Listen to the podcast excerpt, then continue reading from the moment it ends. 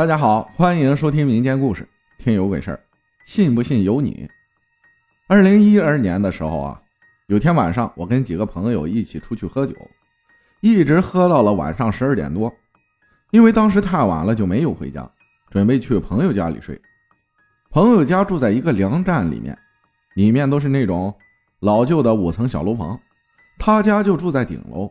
我们回他家的时候，爬到了四楼，正往五楼走的时候，就看见一个穿白色连衣裙的女孩子，提着菜篮子往楼下走，身材是特别的好，头发很长，遮住了脸。当时喝的是有点多了，以为是出去买宵夜的，就没注意。因为楼道窄，我们就靠墙给他让路。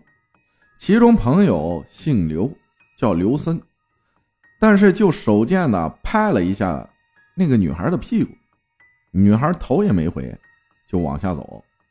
我们接着往上边走，边走刘森还边说：“这女的屁股还还挺凉的。”当我们进屋了之后，我跟朋友说：“你小子可以啊，对面住个美女。”然后我朋友跟我说。他家对面那道门是通往天台的，上面都是别人种的菜，哪有人住？听完这句话，当时我的冷汗就出来了，当时就想到了是啥，但是没敢说出来。我就提议我们去上网吧，其他几个人都同意了。我们拉开门就往外面跑，也不管其他的，就死命的往网吧跑，然后就在网吧待了一宿。第二天回家倒头就睡觉，等我醒来的时候，发现自己满头是血。我一问才知道，原来啊，晚上家里人叫我吃饭的时候，我没动静。我大妈，解释一下啊，我爸的第一个老婆，我亲妈是第二个，算是小三儿吧。当时没有现在这么发达，我爸结了两次婚。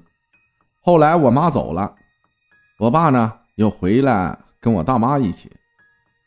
大妈呢，就跑到房间里面看我，发现我头冒冷汗，还不停的说冷，怎么叫也叫不醒我。当时是夏天，因为平时我大妈信佛，认识一些神婆之类的吧，发现我有些不对劲儿，就去找了个神婆。我记得当时我大妈说这是她师姐，我大妈也没跟我说过怎么叫她，就叫她师姨吧。师姨问我这是怎么了，我把事情一说以后，师姨说。你这是遇到鬼了，估计是他来找你了，所以你睡觉的时候才一直叫冷。他叫我等着，不要乱跑，身上的积雪也别洗掉。大概过了十几分钟吧，他提着一大袋东西就回来了，从里面拿出个黄纸，先撕了个小人儿，又从袋子里面拿出了一个小棺材，又拿针从我中指额头上弄了点血，滴在纸人头上，然后就在那里说。孩子不懂事儿，冲撞了您，现在我就把孩子让你带走，给您赔罪。您呢，带着他走，别再来这里了。然后就把纸人棺材给烧了，还烧了些纸钱。然后跟我爸说，赶紧把孩子带走，让他去外地待一段时间。后来呢，我就去了贵州省赤水市，在我三舅家住了半年。后来我回去的时候，去找刘森玩的时候。听他姐姐说，他在我走的第二个星期，骑踏板车被货车撞死了。一起死的，还有住在粮站的那个朋友。第二个是在二零二零年七月份，我在老家的一间烧烤店打工，因为门市比较小，没有地方弄烤鱼、龙虾、花甲这些，所以这些就在老板的家里弄。因为男老板家离店里还有点距离，得骑电动车去拿。有天晚上，我还是跟往常一样去给客人拿烤鱼。回来的时候，看见一个老头，穿着那种苗族穿的衣服，背着一小卷被子，腰上还有一把镰刀。我也没多想，就直接骑过去了。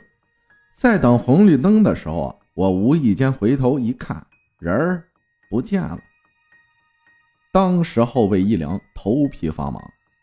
那条路是笔直的，没有任何小路和路口。然后顾不了那么多，闯了红灯就往店里赶。我跟老板说，我产生幻觉了。从那以后我就开始倒霉，要么就是丢东西，要么就是莫名其妙的生病。就过年的时候，我还得了一场大病，动了个手术，现在我还在医院躺着呢。感谢白起分享的故事，我去了，那两个朋友就这么没了。感谢大家的收听，我是阿浩，咱们下期再见。